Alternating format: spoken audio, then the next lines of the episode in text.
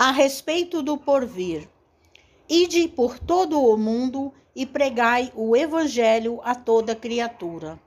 Jesus, Marcos capítulo 16, versículo 15.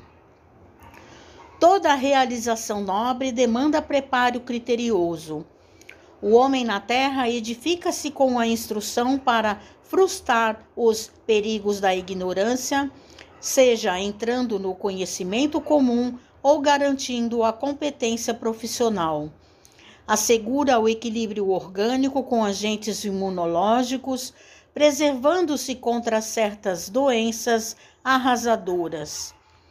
Paga tributos compreensíveis e justos a instituições securitárias e assistenciais, a fim de que lhe não falhe o apoio de ordem material nas horas difíceis. Organiza tarefas vastíssimas na gleba vulgar para que não lhe falte o auxílio da sementeira, tanto em benefício próprio quanto na sustentação da comunidade. Institui recursos no trânsito com sinalização especial de modo a prevenir desastres e definir responsabilidades nas ocorrências infelizes da via pública. Despende fortunas enormes com o exclusivo propósito de salvaguardar o êxito em determinadas realizações científicas.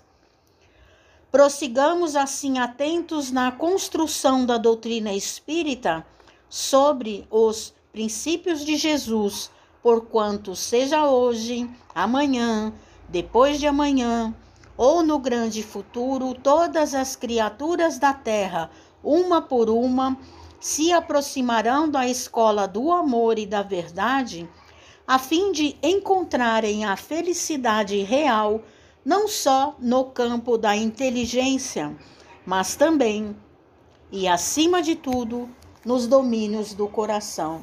Mensagem de Emmanuel no livro Ceifa de Luz, psicografia de Francisco Cândido Xavier.